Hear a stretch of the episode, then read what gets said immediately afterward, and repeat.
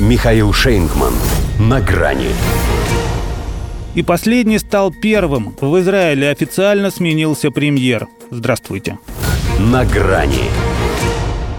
Вечером 14 июня это уже можно было произнести официально.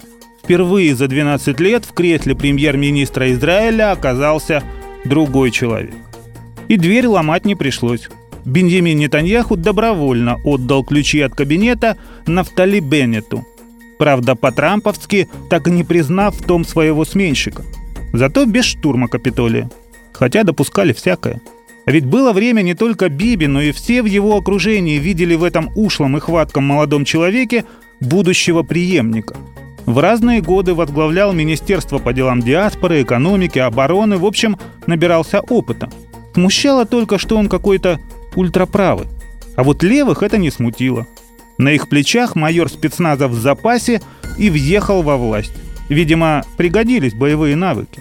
Ведь низложение его бывшего покровителя это тоже была, может, и политическая, но все-таки спецоперация. Пусть он давно уже успешный бизнесмен и дослужился до мультимиллионов, руки помнят, как малым количеством брать большие высоты. Тем паче с немалым количеством денег. Его партия Зимина, что значит «новые правые», провела в Кнессет всего семь человек. По численности в этом парламенте она одна из последних. Но ему и этого вполне хватило, чтобы из последних стать первым. Ему 49, и говорят, ястреб, каких поискать. Прошел две интифады и Ливанскую войну 2006 года. Ярый противник концепции двух государств.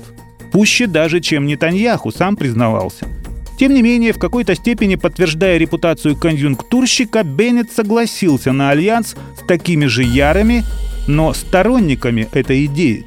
Впервые в истории Израиля в правящую коалицию вошла так называемая «арабская улица».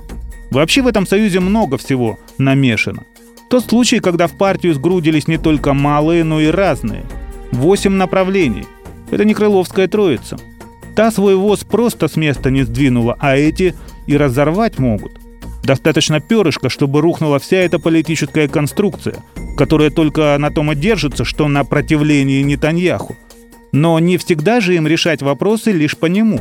Максимум пару раз снять неприкосновенность и законодательно запретить выдвигаться на премьерский пост даже тем, кто еще не судим, но судим будет.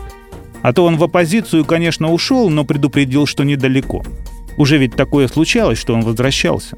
Правда, тогда начальником его штаба был Нафтали Беннет, а сейчас он уже и сам премьер, хотя и сменный. Теперь это официальное определение его должности. Через два года, по условиям соглашения, он должен уступить место лидеру левоцентристов. Яир Лапид. Это он привел в коалицию больше всех депутатов, но ради ее создания вынужден был уступить право первой ночи, скромно заняв пост главы МИД. Впрочем, это правительство может быть гораздо раньше переименовано в его честь. Многие, например, уже считают его лапидарным. В том смысле, что надолго это у них не затянется. До свидания. На грани с Михаилом Шейнгманом.